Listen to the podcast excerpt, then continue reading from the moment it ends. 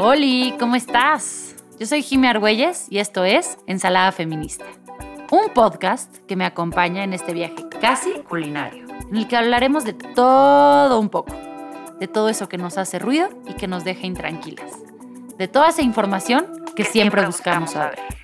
Ven, acompáñame a la cocina. Los y las mexicanos estamos acostumbrados a chiquitear todo, ¿a poco no? Que si me das un vasito de agua, sírveme un tequilita, ¿tienes un momentito? ¿Me permites tantito? En la receta de hoy vamos a explorar un poquito de dónde vienen estas expresiones y por qué podrían estar relacionadas con el lenguaje de la carencia y nuestra falta de determinación.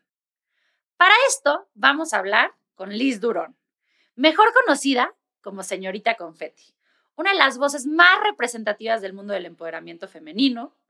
Y ella no solo se encarga de darnos herramientas para la abundancia y el éxito a través de la manifestación, sino que también nos cuestiona todas esas ideas limitantes que tenemos y el lenguaje que llevamos en nuestra vida. Liz, es un placer tenerte en Ensalada Feminista. Gracias, qué poderosa introducción. Me siento muy feliz de estar aquí contigo, con todo tu equipo, con un equipo súper poderoso y vamos a platicar de todas esas carencias y todas las cosas que, tienes preguntas y sé que mucha gente también ya, ya la picaste.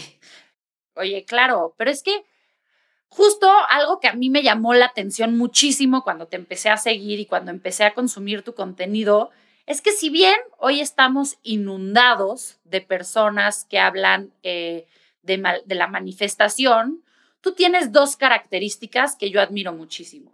Uno, tienes metodologías tienes metodologías claras que ayudan realmente a aterrizar a las cosas con las personas. No es de manifiesta y verás. No, no, no. Es aquí, mano, aquí hay que hacer el trabajo, aquí hay que hacer las cosas, que es justo tu, otra, tu otro lado eh, que resuena mucho. Tienes mano dura con aquellos que te siguen. Cuéntame un poco de dónde viene esto. Mira, fíjate que siempre he tenido una personalidad muy fuerte, muy directa y antes sentía que era de lo menos agradable sobre mí. Entonces cuando empecé mi camino de autodescubrimiento y amor propio, pues fue lo primero que me tuve que amistar. Y fue una cosa maravillosa entender que lejos de que fuera algo como un fracaso, que fuera algo horrible de mí, más bien era una de mis fortalezas y por lo cual me hacía diferente y que secretamente mucha gente admiraba. Entonces agarré ese valor, esa fuerza y dije, pues voy a hacerlo brillar a más no poder. Y fue cuando salió señorita Confetti. Eh, empecé a hablar en redes sociales un poco escondida, con miedo de que me juzgaran, pero luego empecé a agarrar vuelo y empecé a agarrar vuelo y me hice la marca personal y me hice pues muchísimas estrategias de marketing en la que pues mi carácter es, es, el fuerte, ¿no? Si no regaño, la gente ya me está escribiendo como, oye, ¿dónde estás? ¿Estás bien? ¿Por qué no nos estás regañando? Entonces, para mí, el ser auténtica y ser yo misma en mis redes sociales, tanto afuera como adentro, no tener que fingir, creo que ha sido una de las cosas más maravillosas que puedo vivir y conforme a lo que me dedico, creo que no tengo que estar creando estrategias ni fingiendo o sea, puedo vivir plenamente esa autoestima y ese amor propio del que todo el mundo habla, ¿no? Pero a veces es muy difícil eh, vivirlo al 100%. Oye, Liz, si nos dices que esto vino con, con el proceso de autodescubrimiento y autoamor, de aceptar este carácter que a lo mejor tú veías como eh, lo que nos lo dijiste, lo más negativo de ti. ¿Cómo fue este proceso? Y también me gustaría que, que le entraras a cómo fue el deshacerte un poco de las creencias de los demás, de que el carácter fuerte es algo malo. Mira, yo rechazaba mucho mi carácter porque mi mamá es igual o peor, a lo mejor puedo decir, ¿no? No peor, sino con mayor intensidad. Entonces mi mamá es 10 veces más que yo. Y tenía una muy mala relación en el pasado con ella y por eso rechazaba mucho este carácter y eso nos pasa a casi todos, ¿no? Tratamos de no ser iguales a nuestras mamás o a nuestros papás y por eso inventamos una nueva personalidad. No nos sentimos a gusto y nos sentimos que no somos nosotros mismos. Entonces ahí empieza cuando eres realista y dices, ¿sabes qué? Es lo que hay y lo tengo que aceptar, si no voy a vivir frustrada toda la vida, voy a tratar de estar eh, fingiendo con heridas de infancia, no queriendo molestar a la gente por la personalidad que tengo.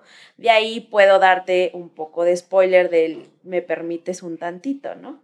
Entonces, las personas cuando entienden su realidad, es que se les hace todo mucho más fácil. O sea, te lo juro que, es como si te quitaras una mochila súper pesada de atrás. Inclusive de la cabeza te dejas de cansar, dejas de sobrepensar, el insomnio se va. Es, es tan pacífico, así como que aceptar quién eres. Cuando me di cuenta que tenía que aceptarlo, no que quería, sino que tenía, ya fue algo muy a la fuerza, fue cuando me quejaba mucho que la gente no me daba su aprobación. Y eso viene de mi mamá. Entonces, cuando resolví todo el tema de aprobación, de carácter, de personalidad con mi mamá, es que fue un momento esclarecedor en mi vida de cómo, o sea, ya no tengo que buscar la aprobación de hombres, de mujeres, de mi mamá, de cómo. Entonces todo fluyó y todo se empezó a dar.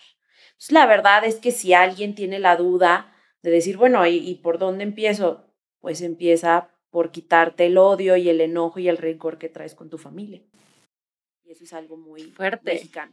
Sí, es algo, creo que eh, esto que hablabas de la mochila que vamos cargando, es algo muy mexicano, cargar con todo, este, todo lo que es las herencias, las tradiciones, y muchas veces el quitarte esa mochila, la gente dice como de, eres una pinche egoísta. Claro, totalmente. La lealtad familiar es algo súper fuerte en México.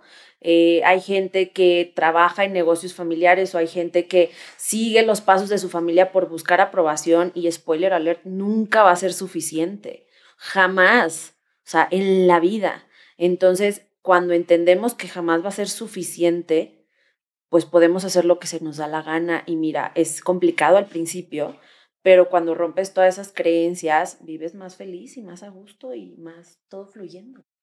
No, y es, creo que es poderosísimo esto que hablas de, de la aceptación y el decir tengo que aceptar y de ahí veo qué, qué hago, porque creo que algo que también nos caracteriza mucho a los mexicanos el, es el no querer ver. Estás viendo y no ves. este, ¿Qué crees? O sea, ¿por qué crees que los mexicanos nos encanta tirarnos al drama, el lenguaje de la carencia, víctimas? O sea, ¿qué ves tú? ¿Alguien que ha podido transformar esto? ¿Qué ves ahí? Mira, como etnógrafa, te puedo decir que México todavía no es un país tan desarrollado porque somos relativamente nuevos en el tema de independencia, ¿no?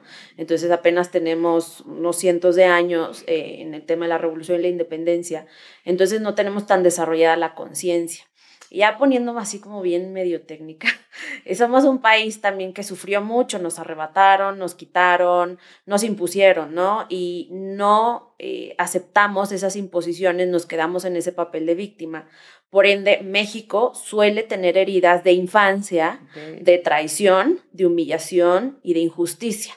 Entonces también pues de abandono, ¿no? Porque lo vemos en las costumbres familiares, de repente hay padres ausentes o madres ausentes, tanto por sus valores como tengo que salir a trabajar. Entonces, la economía nos, nos, representa una gran traición también a los mexicanos, el tema de la humillación, ¿no? las clases sociales. Entonces, si tú remixeas todo eso, metemos a la licuadora, armamos un smoothie. Exacto. Ahí tienes un mundo de heridas de infancia, de gente que ni se ha dado cuenta, gente que vive resentida o gente que vive con una superioridad moral interesantísima.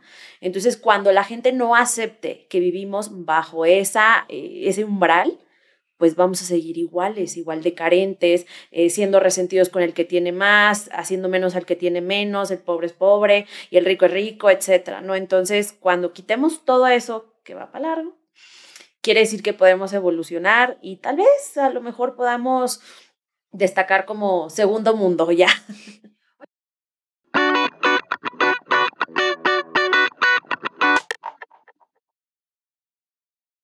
Oye, pero ¿cómo, ¿cómo sanamos todas estas heridas? ¿Qué podemos hacer?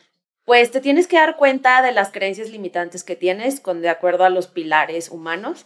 que son el dinero, em, el amor propio, el amor eh, también tanto físico eh, como emocional, también tus relaciones personales, el estudio, el trabajo, o sea, como toda esa autorrealización de la pirámide de Maslow es donde empiezan eh, las creencias limitantes. Entonces, cuando tú dices, bueno, a ver, es momento de cuestionarme mis ideas con el dinero, o con mi familia, o con mis relaciones, o con la escuela, o con el trabajo, etcétera, pues tienes que ser muy honesto, tienes que tener autoconocimiento. Si no existe esa honestidad, pues vas a seguir atorado en eso.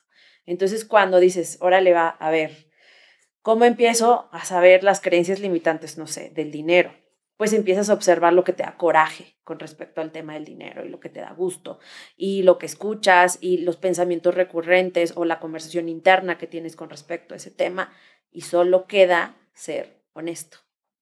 Oye, me encanta que, que resuene tanto esta palabra honestidad, porque creo que otra vez, como en muchas cosas, el mexicano tiene un poco una doble moral entre, nos llamamos, somos, somos muy honestos y están nuestros valores, pero al final de cuentas somos buenísimos eh, tratando de, de, tapar la verdad. Por ejemplo, algo que, que mis amigos extranjeros siempre dicen, ¿por qué los mexicanos no saben decir que no? a una invitación, porque somos incapaces de decir, oye, ¿sabes qué? No voy a ir. Es, sí, sí voy. Y a la hora de la hora inventando la excusa. O esta cantidad de memes que hay acerca de que en todos los países es cuando quieres decir que no es como de, no, gracias. Y en México es, no, fíjese que ahorita estoy en un problema. O sea, ¿qué onda con eso?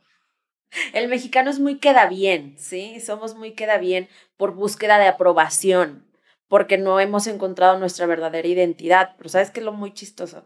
Que fuera de México nos enorgullecemos del zarape, el sombrero, el tequila, pero aquí dentro de México es, ay no, qué fatal, quien toma tequila, quien toma tonayán, quien toma esto, ¿no? Yo provoca y no sé qué, ¿no? Entonces, es una contradicción muy interesante porque no hay autoconocimiento, porque no hay honestidad, porque no hay eh, esa autenticidad y ese valor de decir, esto soy y es lo que hay. ¿Por qué? Porque tenemos que irnos modificando precisamente y todo viene desde las lealtades familiares.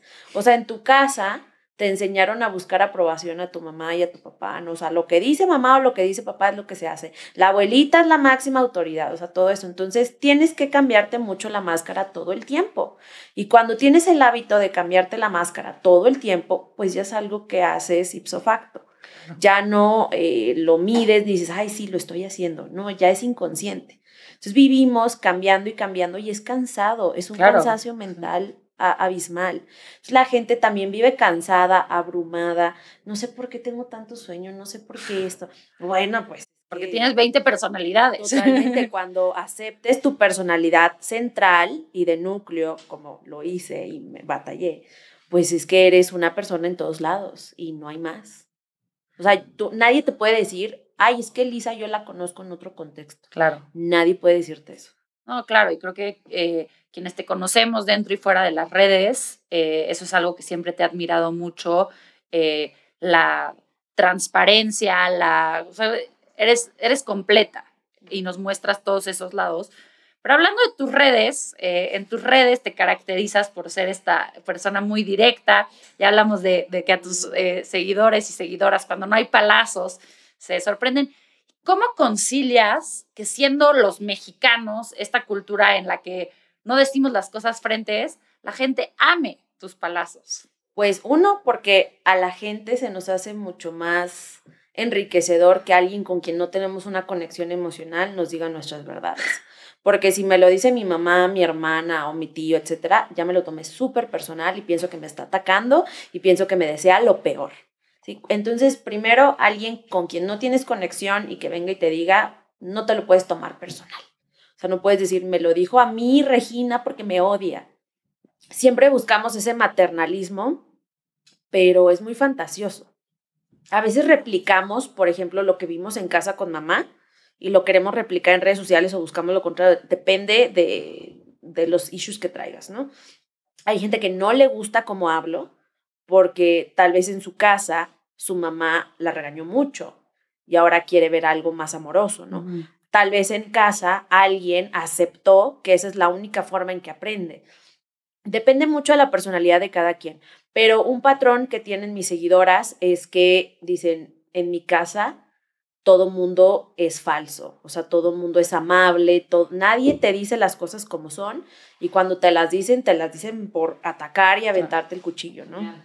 Entonces, la mayoría de mis seguidoras lo ven como algo bueno, algo que necesitan, porque sus amistades le siguen el rollo, ¿no? La típica amiga de, ay, amiga, es que terminé con Juan, qué bueno, él se lo pierde y tú te lo ahorras. Y cuando regresan, ay, todas amábamos a Juan. Claro, o sea, hay mucha hipocresía, ¿por qué? Por mantener la amistad, o sea, por mantener una relación sana, ¿por qué? Porque nadie sabe estar solo. A nadie nos gusta quedarnos solo. O sea, si no alimentamos nuestras amistades, ah, qué egoísta eres, porque dedicaste más tiempo para ti, ¿no? O cuando te encierras a lo mejor en una relación, es que te extraño como amiga, eh, te, ya te enfrascaste en tu relación, ¿no? O a lo mejor también pasa que eh, empiezas a ser diferente con tus amigas, empiezas a evolucionar, estar en otros rollos y no, es que ella ya no embona, ¿no? Cuando todas son mamás y tú no, es como, no, ya no puedes ser parte del club. Entonces, en México a la gente le aterra estar sola. Por ejemplo, hay un, hay un tema que estoy explorando que es por qué los hombres le eh, dan muchos likes a mujeres bonitas en Internet. Y ha salido muy interesante que la mayoría de los hombres no lo hacen porque esperan que su novia se vea así, sino que en realidad lo hacen también, o sea, para, eh, lo hacen con amigas o con gente cercana para según cultivar la amistad, ¿sabes? Entonces me ha tocado ver hombres que le dan like a la amiga y le ponen qué guapa, qué sexy, lo que tú quieras, y cuando los confrontas es, mira, la realidad es porque no me quiero quedar solo y quiero tener opciones. Así, no porque quiero que mi novia se vea así. Entonces, no quiere decir que voy a engañar a mi novia, quiere decir que entonces es un tema como muy profundo que seguramente da para más, pero a la gente le aterra estar sola. Por eso somos bien queda bien. Por eso somos mentirosos y por eso somos hipócritas. Cuando te confrontas ante la soledad, sabiendo que no es lo mismo ser solitaria a estar en soledad, ah, también el mundo se abre. Porque cuando tú sabes estar sola, eres tu mejor amiga. Esas voces del interior ya no son negativas, ya no te insultas. Cuando eres tu amiga, te inspiras y puedes trabajar en silencio, puedes trabajar en tus proyectos, hasta inclusive te echas porras. Cuando estás en silencio y eres tu amiga, puedes hacer las cosas con mayor enfoque y disciplina. Claro, y es cuando te vuelves la protagonista de tu, de tu propia vida. Que me llamó muchísimo la atención un post que vi en tus redes eh, hace poco sobre la mujer invisible. Claro, o sea, en México creo yo que existe mucha mm, situación de hacer invisible a los demás porque no queremos que la gente brille más que nosotros, porque nos enseñaron a competir, y no solamente entre mujeres y mujeres, sino en general el mexicano es muy competitivo, no para ser mejor, sino para que nadie sea mejor que él. Entonces tenemos heridas de traición en el que nos comparaban, ¿no? Con la prima, es que ella es más exitosa, es que ella, o a la entrega de calificaciones en el colegio, ¿no? Es como, ay, este, tu amiga, la que sacó primer lugar y tú no, ¿cómo le iba a la gente que no sacaba excelentes calificaciones? En México es algo muy fuerte que tienes que sacar excelentes calificaciones si no eres burro. Entonces, viene desde todas esas situaciones familiares. Y cuando toca hablar de empoderamiento femenino, pues yo creo que todo el mundo va con la bandera, ¿no? De, ay, sí, la visibilidad. ¿Cuál? Mangos, visibilidad tuya. Quiero ver que hagas que las de al lado y las que siguen y las que siguen brillen más que tú. O sea, a mí me sorprende mucho como siempre el protagonismo es para la que hace el proyecto y no otras personas pueden brillar, ¿no? Entonces, eh, sí, mucha visibilidad y mucho empoderamiento femenino, pero ¿dónde está la comunidad? Entonces, en México yo creo que hace mucha falta porque, digo, yo no lo voy a negar, yo también soy muy así, pero en México hace mucha falta que mujeres que ya brillan se junten y brillen aún más y hagan brillar a los demás. Pero pues vamos en el camino en el que ahorita la individualidad es, lo que cuenta. Lo que cuenta. Y, creo que este tema es muy recurrente en este espacio de ensalada feminista, el, cómo podemos hacer equipo entre las mujeres, como lo que tú dices. O sea, creo que eh, el verdadero test de sororidad, de empoderamiento femenino es cuando dices, oye, yo te presto un espacio para que tú brilles. Y creo que eso es lo que se reconoce en tu comunidad, que tú te has vuelto esta gurú mediadora, que es cómo pongo mi conocimiento, mi transcurso personal, lo que yo viví, que, que siempre nos compartes que no fue fácil, para que tú, Jimena, para que tú, persona que me sigue, brilles.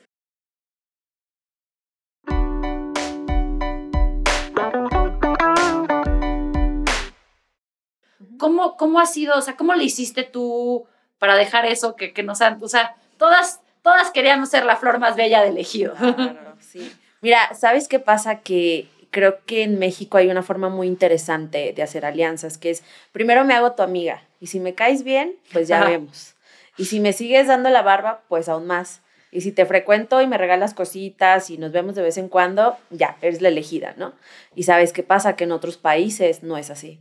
En otros países es, oye Jimena, vi tus redes sociales, me pareció muy interesante, ¿quieres que hagamos esto juntas? Y normalmente en México es, ¿quién eres? ¿Por qué me hablas? ¿Quién te crees? ¿No?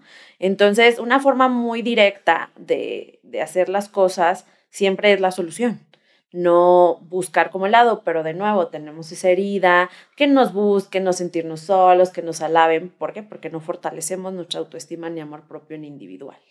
Si, si lo hiciéramos, no tendríamos por qué esperar a que la gente nos escriba y nos diga, eres lo máximo, eres la flor más bella elegido, vamos a hacer cosas juntas, ¿no? Entonces, bueno, y es lo que yo trato de hacer mucho en mis redes sociales y siempre lo recalco. Usted y yo no tenemos que ser amigas, ¿sí? O sea, le digo a mis seguidoras, tú no te tengo que caer bien, no tenemos que ser íntimas, no, no me tienes que aprobar. Separa mi carácter y si te caigo mal de mis talleres. Claro. Vete a mis talleres, no pienses, esta hija me cae súper bien y sí, no. De, ver, de veras, o sea, me siento triunfadora si te caigo mal, pero ve a los talleres, no lo hagas porque, ay, me gustó su contenido, me cae bien, se lo compro. Entonces, trato mucho de separar que la gente aprenda a, tener ese sentido común, que las herramientas no vienen de, de si algo me parece bonito o algo me parece feo, ¿no? Es como la escuela, igual, ay, voy a la universidad porque está bien bonita y tiene cafeterías bien padres. No, ve a la universidad. Aprender. aprender ve a la escuela no tanto, o sea, es en equilibrio hacer amigas, pero también estudiar, ¿sí? También ve a hacer relaciones personales. No está bien que solo te mates estudiando y no hagas relaciones personales. Todo en equilibrio.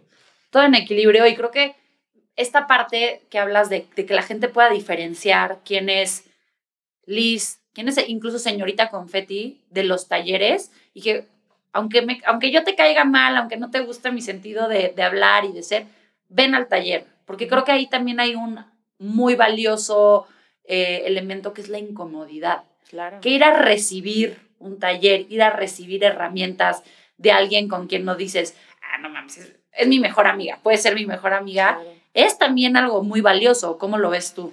Mira, si yo me convierto en la mejor amiga de todas, se van a sesgar y luego van a creer que se lo digo personal. Por eso no soy la mejor amiga de nadie de mis seguidoras porque luego no van a ver el valor real, ¿no? Por ejemplo, terminé de ver la serie de The First Lady, que está, eh, pues, habla de las tres eh, First Ladies más importantes de Estados Unidos y las tres tienen algo en común, que son súper incómodas. Súper incómodas. Súper incómodas las tres. Entonces a las tres las intentaron callar, que no fueran ellas mismas, que hablaban muy directas, muy tajantes, que no eran elegantes, que no eran esto. Y me encanta que la incomodidad siempre es a lo mejor un camino muy solo, es un camino muy castigado, pero al final es el que deja huella y es el que deja un legado. Y a mí mi interés no es hacer mucho dinero, es dejar un legado. Claro, la incomodidad es lo, lo que transforma, que, que me lleva a ya empezar a cerrar este delicioso episodio, pero yo sé que a ti eh, te caracteriza y te encanta siempre dejarnos con, con tips accionables y para esto para aquellas personas que ya están listas para tener la conversación, porque no todas están listos, ¿dónde, dónde empezarías este camino de, de ser la protagonista de tu propia vida? Yo creo que primero aprendiendo a invertir en ti. O sea, es crucial e invertir en ti no solo es dinero, es tiempo, es autocuidado, es honestidad, es viajar, es conocer gente nueva, es darte esa oportunidad, ¿no? Después de eso es educarte, porque en la educación encuentras madurez y tú no puedes tomar acción y no puedes ejecutar ni mis talleres, ni los libros, ni los podcasts, ni nada que escuchas si no hay madurez. O sea, si no existe ese, ese reconocimiento de decir, pues sí, la verdad tengo esto y por madurez voy a transformar y voy a ser mejor persona. Si no existe tampoco esa independencia emocional, ese, esa autonomía y ese empoderamiento, pues tampoco ninguna herramienta, aunque seas de las que lee 10 libros al mes y hace esto y se junta en los equipos y esto, no va a servir de nada. Entonces, primero, a barrer la casa desde adentro y es educándose, madurando y siendo honesta. 100%. Y pues bueno, para quienes todavía no forman parte de esta maravillosa eh, comunidad, cuéntanos dónde te pueden encontrar y también qué cursos vienen en estos próximos meses. Pues este segundo semestre está enfocado en autoestima. Entonces hay unos cursos increíbles que tienen que ver con la madurez en el amor propio y justo voy a hacer una gira eh, por el país con ese taller pero me pueden encontrar en redes sociales como señorita Confetti y en todas las redes sociales estoy así. Eh, tengo otras empresas que están ligadas a señorita Confetti que también pueden encontrar muy enriquecedor.